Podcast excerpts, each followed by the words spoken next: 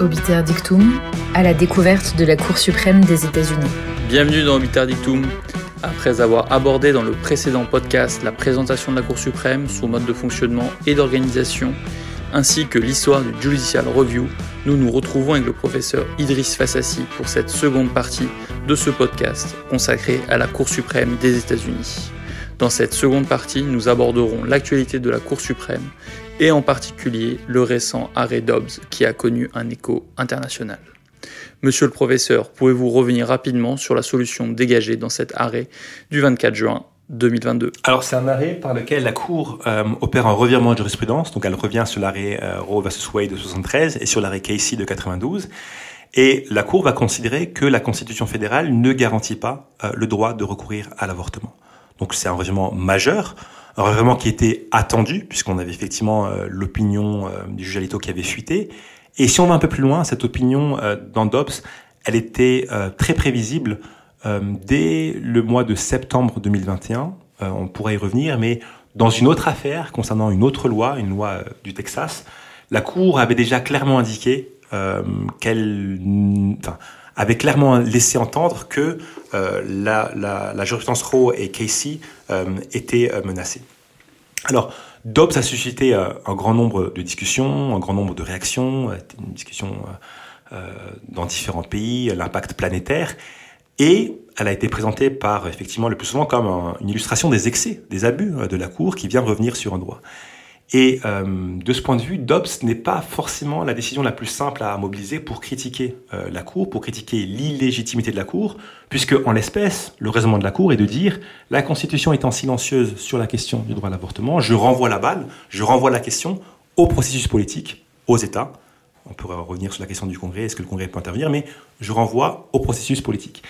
Et euh, de ce point de vue, la, la, le raisonnement de la Cour euh, n'est pas si différent euh, de celui, par exemple, du Conseil constitutionnel lorsqu'il se prononce sur ce qui, est considéré comme étant des questions de société.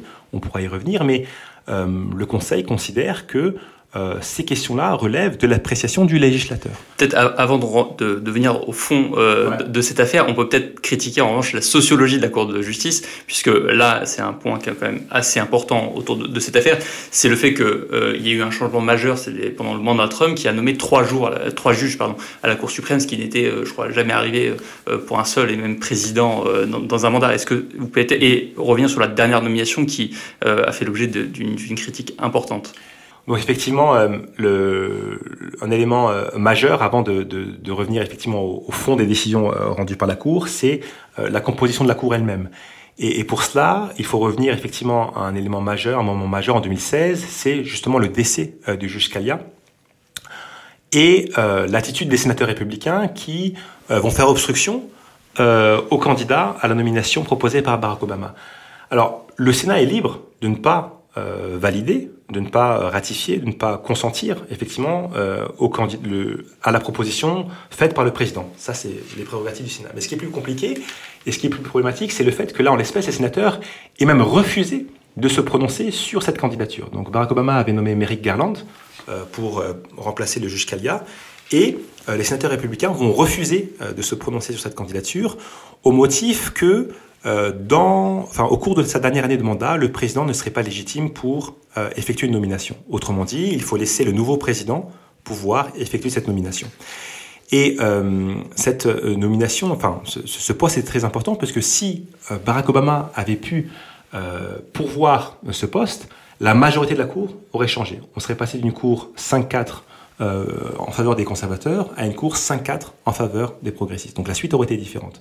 Donald Trump est élu président. Très rapidement, il nomme le juge Gorsuch pour euh, remplacer euh, le juge Scalia. Et ensuite, euh, deuxième vacance, le juge Kennedy, qui était le juge pivot de la Cour. Le juge pivot, c'est finalement le juge qui fait basculer la Cour tantôt côté libéral, tantôt, tantôt côté progressiste, tantôt côté conservateur. Donc c'était un juge qui faisait partie de la majorité conservatrice, mais qui, sur certains points, rejoignait l'aile progressiste. Et donc, euh, ce juge démissionne et il est remplacé par euh, le juge Cavano, qui est un juge plus conservateur que le juge Kennedy. Donc finalement, le remplacement du centre de gravité idéologique de la Cour va mécaniquement déplacer la Cour vers la droite. Donc là, on est encore dans une Cour 5-4, mais déjà l'équilibre se déplace vers la droite. Et puis, la juge Ginsburg meurt à quelques jours de, de, enfin, quelques semaines de, l'élection présidentielle en 2020, et là se pose la question de savoir quelle va être l'attitude des sénateurs républicains qui, en 2016, a invoqué le fait qu'il n'était pas possible pour le président de nommer un juge dans la dernière année euh, de son mandat. Et là, effectivement, on va avoir euh, une sorte d'hypocrisie euh, des sénateurs républicains qui vont se précipiter pour nommer la juge Barrett, pour confirmer la juge Barrett. Alors, il y aura des tentatives de justification, notamment par certains sénateurs, pour dire effectivement, pour distinguer les deux, deux situations.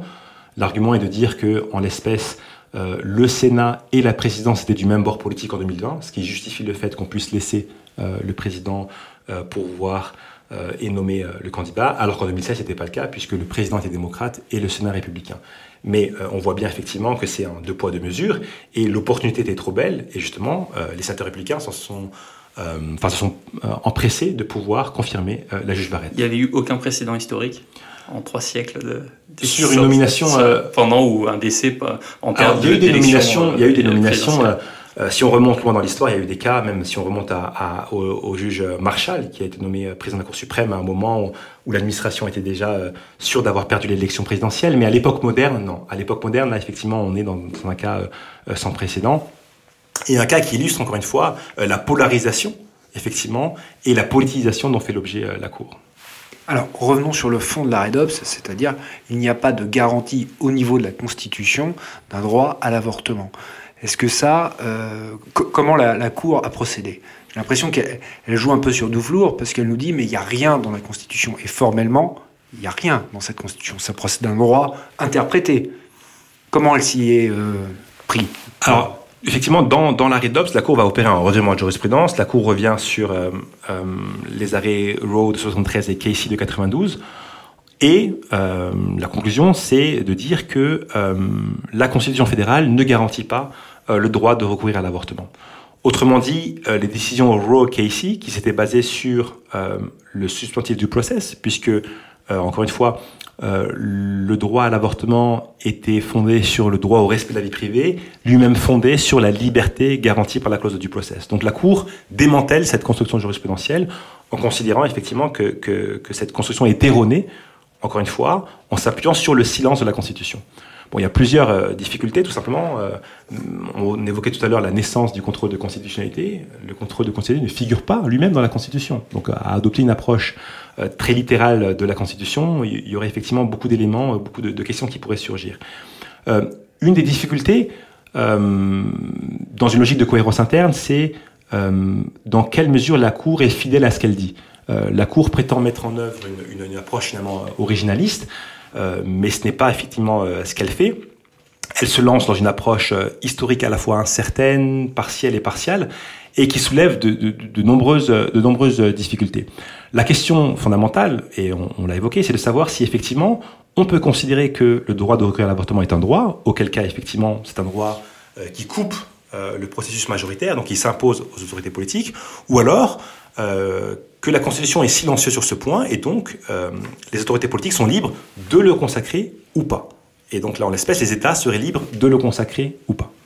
Alors, en plus, la Cour, enfin, quand on lit euh, certains, certaines opinions des, juges, ils font appel à, ce qu'avait dit la juge Ginsburg, qui avait elle-même, étant libérale, avait fait part de ses réserves sur la solidité juridique de la jurisprudence antérieure. Donc là, c'est vraiment du velours pour nos juges conservateurs. Exactement, et en fait, euh, c'est tout le débat de savoir qui, on évoquait la question du qui, et c'est la question fondamentale, qui doit intervenir.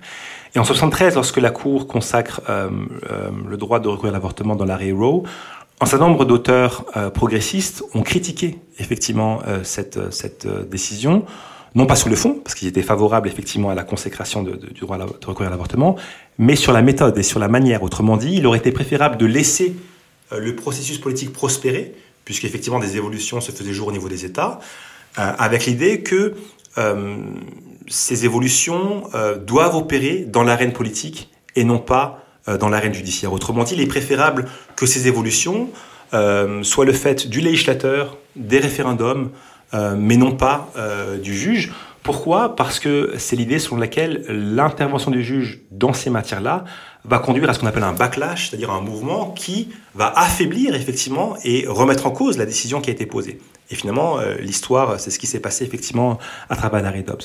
Donc effectivement, à l'époque, la juge Ginsburg, qui n'était pas juge, hein, mais à l'époque était professeur de droit, euh, remettait en cause euh, cette, cette décision en estimant qu'il aurait fallu effectivement laisser prospérer euh, le processus politique. Mais d'autres auteurs, euh, je pense à John Hart Haley, qui a rédigé un ouvrage euh, fondamental sur cette question, Democracy and Distrust, disait effectivement qu'il approuvait la décision Roe vs Wade, mais qu'encore une fois, ce n'était pas une décision au sens où effectivement le juge n'aurait pas dû intervenir sur ces questions et le droit qui que le juge prétend découler de la Constitution, en fait, ne découlait pas de la Constitution. Donc dès 73, il y avait ce débat parmi les, progressistes sur le point de savoir si euh, il appartenait au juge de consacrer ce droit ou s'il fallait laisser le, processus politique euh, euh, prospérer. Mais si on revient à, Dobbs, une des difficultés aussi, c'est le revirement de jurisprudence, encore une fois, parce que au-delà, et la Cour entend répondre à ce point dans de longs développements, mais au-delà du fait de savoir si le droit de recourir à l'avortement était garanti par la Constitution, ou du moins euh, au terme d'une approche historique de savoir si en 1868 c'était un droit qui était reconnu, il y a la question de, de, du revirement de jurisprudence. Donc euh, c'est un point qu'on ne peut pas euh, balayer, j'allais dire, euh, comme cela. Donc, c'est-à-dire le, le, recours au statu quo, enfin le retour à, ce qui prévalait avant, n'est pas neutre, encore une fois, et ça pose euh, différentes questions. Et dans l'opinion dissidente, eux utilisaient plutôt la théorie de la living constitution pour, pour, pour dire qu'en fait les droits sociaux avaient évolué, et donc ça aurait été un moyen aussi de justifier le, le maintien de l'arrêt Roe versus Wade. Oui, les juges dissidents euh, ont une approche différente, effectivement, euh, en considérant que euh, la Constitution est un texte qui doit être interprété à la lumière du contexte, c'est toute l'approche de la Constitution vivante. Et donc pour eux, le texte, si vous voulez, c'est le point de départ, mais c'est pas le point final dans le mécanisme d'interprétation.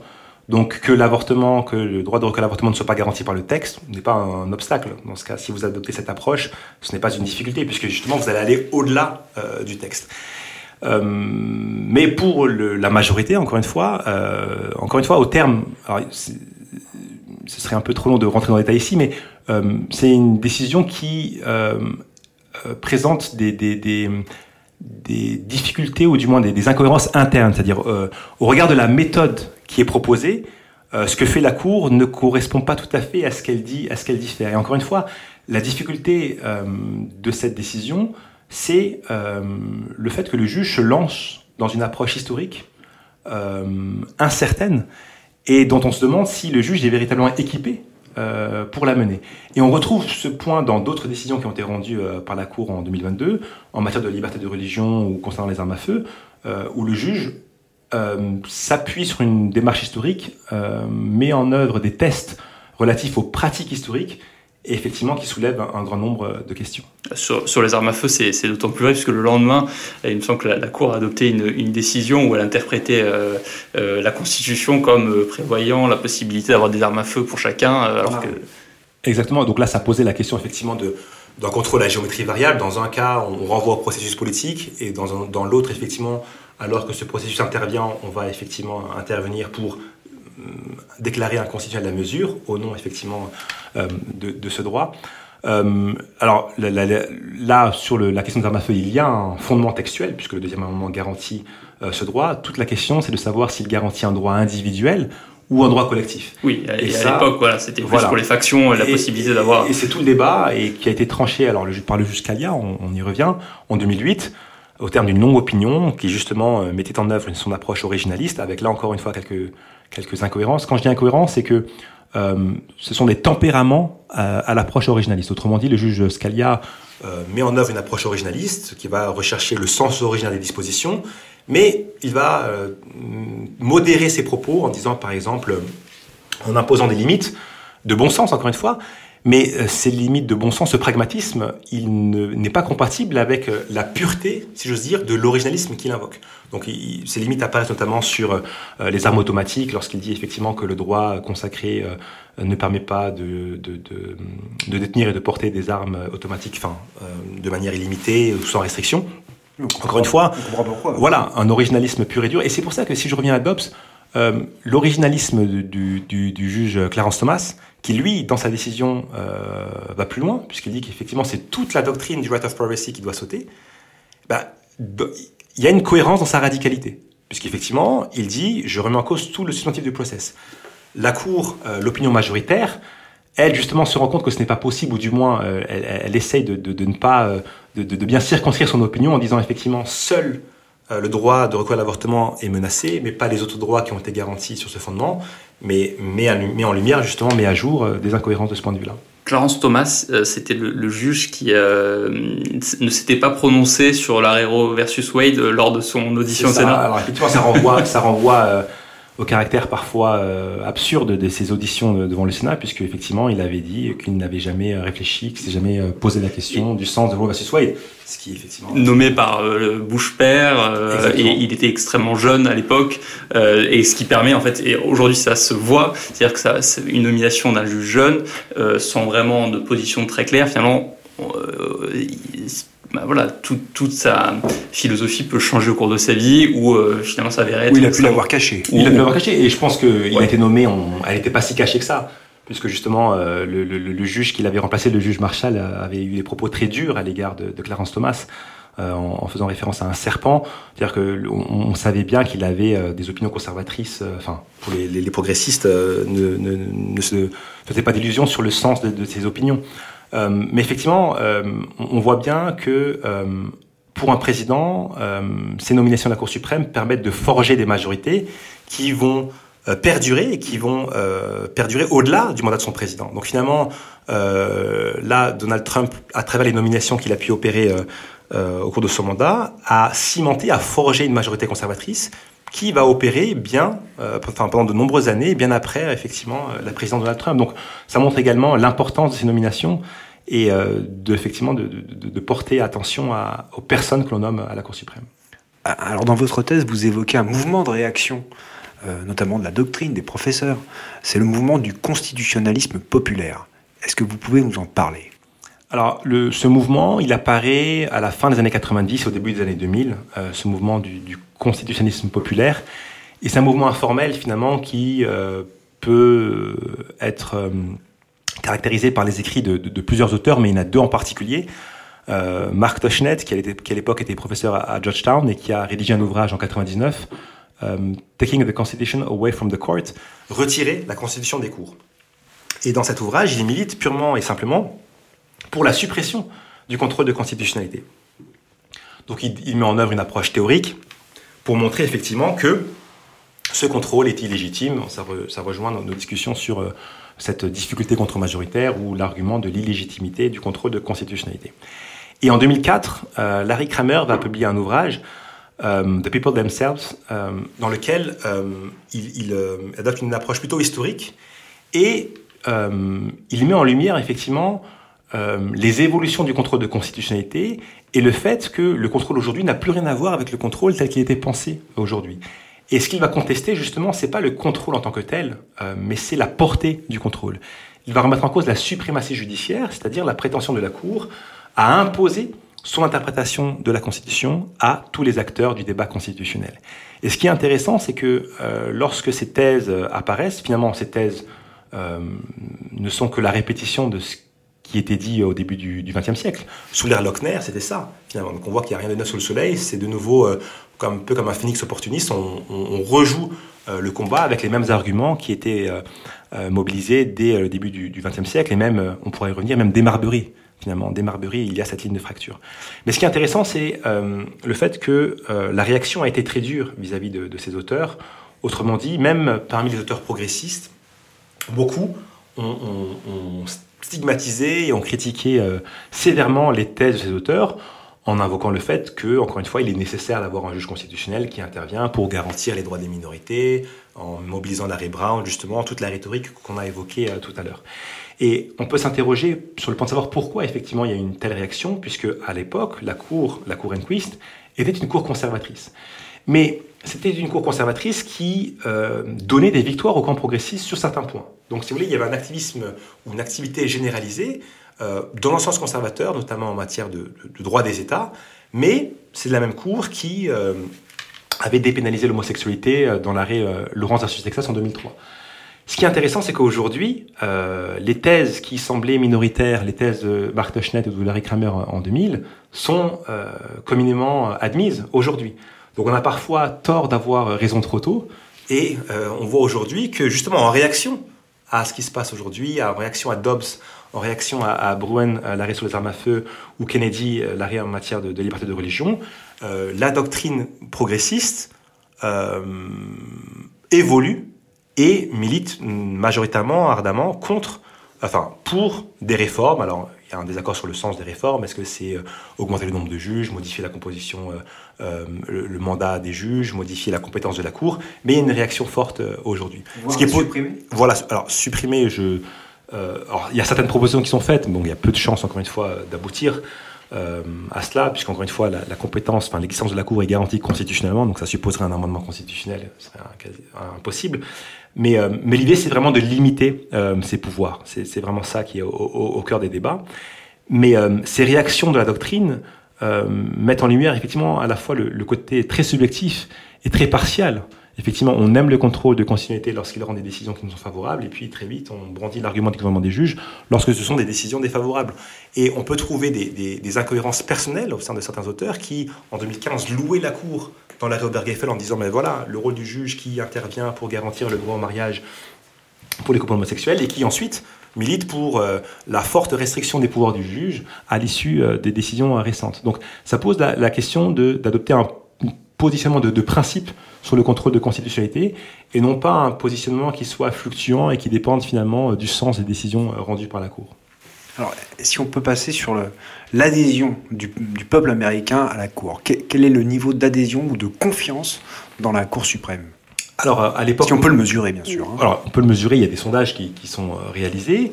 Et ce qui était marquant, c'est qu'à l'époque moderne, la Cour bénéficiait d'un taux de, de soutien, d'un taux d'approbation très élevé. C'était parmi les trois branches euh, du pouvoir, l'institution, la branche qui euh, jouissait du plus fort, du plus fort taux euh, d'approbation. Et même après des arrêts très contestés, même après l'arrêt Bush contre Gore, euh, c'était encore le cas. Autrement dit, ça mettait en lumière euh, le réservoir de sympathie, le réservoir d'approbation dont jouissait la Cour. C'est-à-dire que même une décision très contestée n'entamait pas euh, le capital et le réservoir dont jouissait la Cour. En 2022, à la suite de, de, de, de, de l'arrêt Dobbs et des autres arrêts rendus, en septembre 2022, euh, la Cour est tombée à 47%, d'après les sondages Gallup, 47% d'approbation, ce qui est le plus faible euh, résultat depuis 72, depuis que euh, on mesure effectivement euh, le soutien et l'approbation à la Cour suprême. Donc on voit bien que ces arrêts ont suscité quelque chose.